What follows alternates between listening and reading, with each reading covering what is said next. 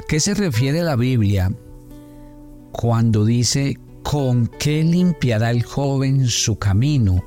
Y ese mismo texto le responde, con guardar tu palabra. Porque solos no podemos y tampoco queremos. Bienvenidos a nuestro devocional maná, donde oímos y obedecemos la palabra de Dios. Estamos estudiando el Salmo 119 y vamos a llegar a nuestra segunda estrofa el día de hoy. La segunda estrofa tiene la palabra bet y la palabra bet significa pureza de vida y meditación en la palabra de Dios. Mire que cada línea de esta segunda sección del Salmo 119 comienza con la letra hebrea Bet, que significa una casa. Algunos han sugerido que esta sección nos dicen cómo hacer de nuestro corazón un hogar para la palabra de Dios.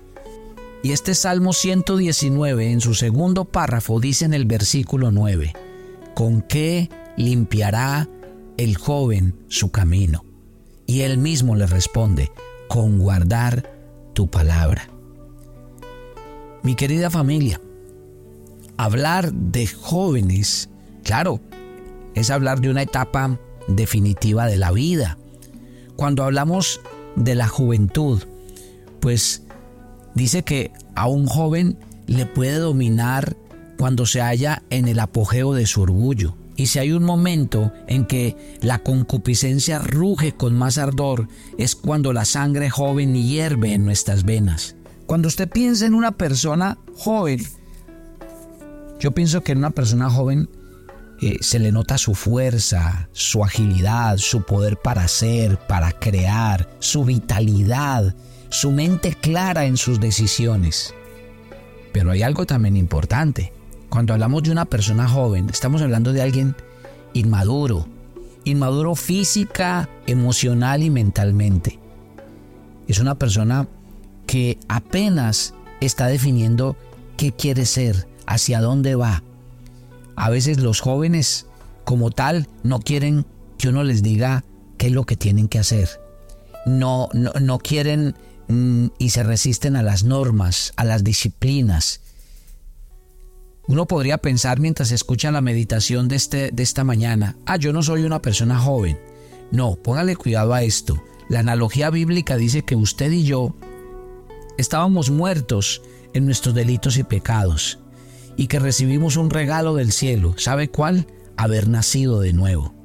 El regalo más hermoso que recibimos fue habernos encontrado con Jesús y que Él nos haya dado el nuevo nacimiento mediante su presencia en nuestras vidas y la presencia del Espíritu Santo. Usted ha nacido como una nueva criatura. Entonces, ¿sabe qué dice la Biblia? Que usted y yo cuando estábamos muertos, al recibir a Jesús y venir a sus caminos, nos convertimos en bebés espirituales. Nos convertimos en personas a las que este salmista dirige su enseñanza. ¿Con qué vamos a limpiar nuestro camino? ¿Cómo vamos a crecer? ¿Cómo vamos a madurar? Hacia dónde nos vamos a dirigir, qué va a forjar nuestro carácter, qué disciplina, qué normas y qué límites debo establecerle a mi vida para que alcance lo que quiere alcanzar. Eso es importante que usted lo piense esta mañana y el salmista nos está dando la respuesta. ¿Y cuál es la respuesta del salmista? Guardando su palabra. Porque cuando guardamos su palabra, es la palabra de Dios la que en el día a día nos va a enseñar, nos va a decir, esta es la dirección que Él tiene para nosotros.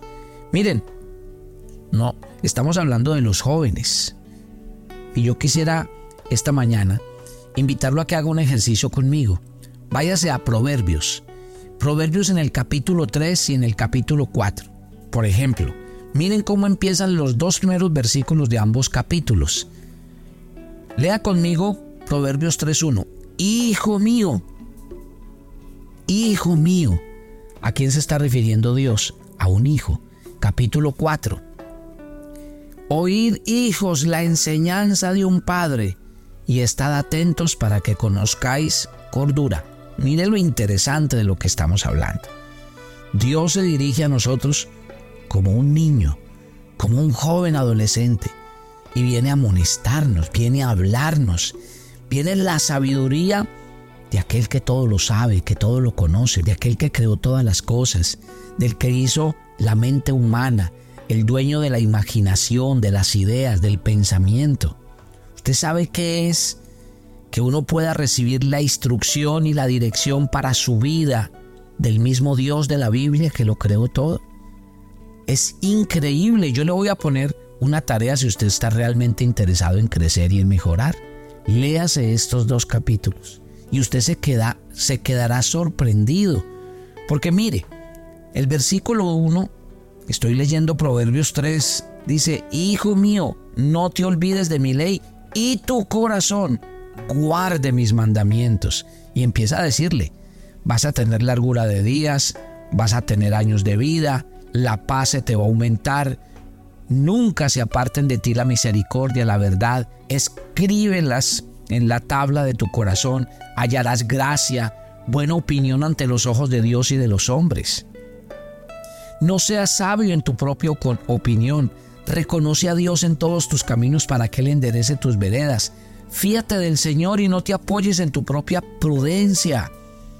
Honra al Señor. No menosprecies, hijo mío, dice el verso 11, el castigo, ni te fatigues de su corrección. ¿Sí ven? El Señor quiere que su palabra se convierta en la fuente de nuestra vida, de nuestras decisiones. Es más, que su palabra nos discipline, nos llame la atención cuando sea necesario, porque es que eso es lo que uno necesita cuando va creciendo, que alguien le amoneste, que alguien le llame la atención, que alguien lo corrija. Yo quiero que este salmo nos inspire a nosotros a ir a la profundidad de lo que significa la sabiduría de Dios, a la profundidad del carácter de Dios, a la profundidad de lo que Dios quiso hacer cuando escribió este santo libro para nosotros.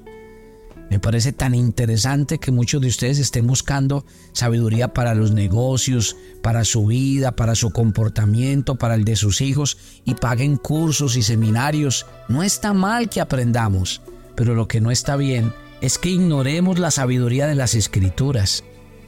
Así que ponga mucha atención a esto porque realmente estos dos capítulos son de gran enseñanza. De hecho, si usted lo mira por todas partes, este libro dice que tener la sabiduría de Dios es mejor que el oro, que la plata y que cualquier riqueza. Acuérdese que Salomón, cuando Dios le dijo que quería, pidió sabiduría. Y cuando pidió sabiduría, Dios no, los, no solo le dio sabiduría, sino que le dio mucha riqueza. No olvide nunca eso, mi querida familia. Quiero terminar con volviendo al Salmo 119, porque es nuestro pasaje, estamos leyendo la segunda estrofa. Y en esta segunda estrofa quiero terminar con cuatro cosas que dice este salmo. Y otra vez, escriba ahí en su agenda, por favor, porque es muy importante esto que estamos escribiendo.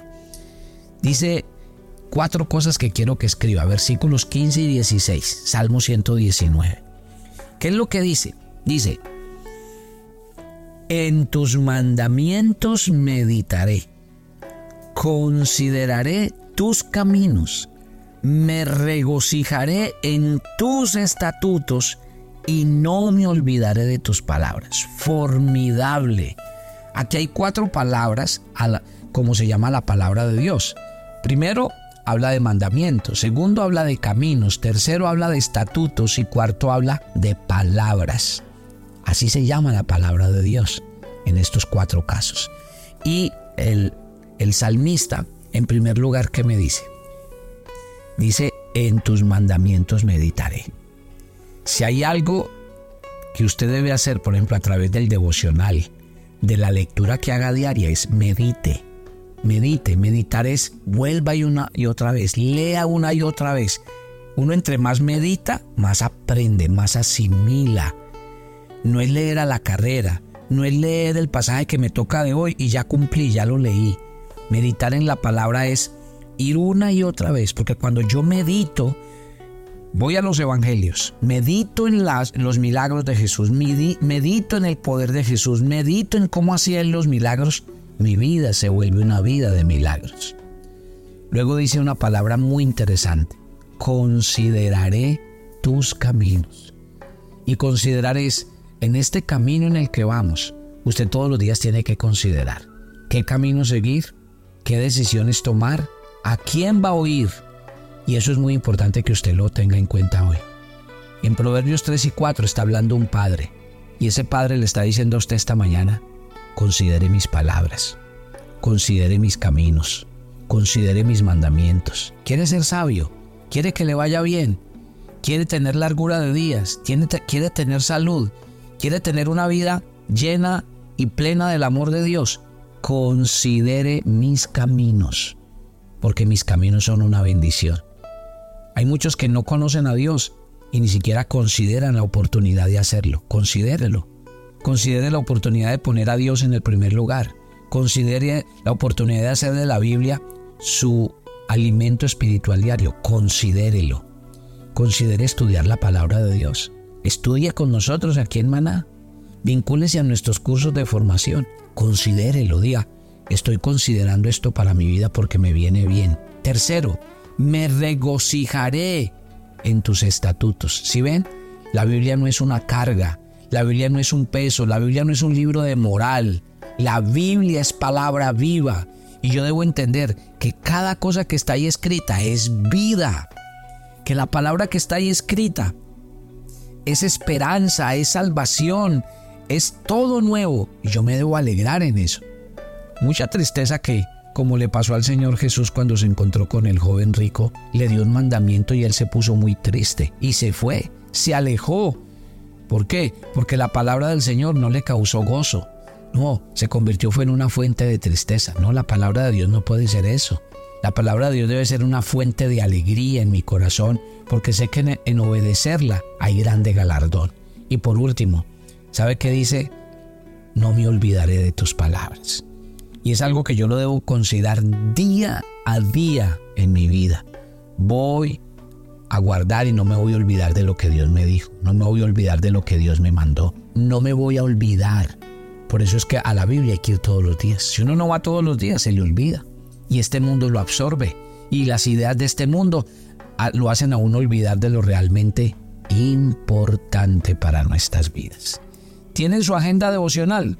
Bueno, quiero contarles que en su agenda devocional hoy es el día 44. A ver, quiero ver esas... Eh, me imagino que ya la agenda está abierta porque usted ya tomó nota de lo que habló el pastor hoy. O sea que ya la segunda parte de su agenda hoy está llena. Ahora miren la parte de arriba, es el día 44. Y miren el pasaje que lo invita a buscar, Génesis 25 del 1 al 18. Ahí está la historia de lo que hizo Abraham, que aún en su muerte, dejó claro que él había heredado una bendición de Dios y la dejó en su hijo. Qué belleza entender que nosotros tenemos una herencia que podemos dejar como legado y bendición. Responda a las preguntas y recuerde que siempre, cada semana nosotros a través del Facebook y las redes sociales dejamos las respuestas para que usted pueda acceder a ellas. Yo le invito a que en este día se acerque a Dios y ore conmigo. Vamos a entregar este día al Señor, todos. A ver, Señor, te entregamos este día. Yo quiero hoy pedirte que tu palabra me haga una persona sabia y entendida. Que como a un joven tu palabra lo invita a cambiar, a mejorar, a recibir instrucción, dirección, aprender disciplina y formación. Yo también quiero que tu palabra haga eso conmigo.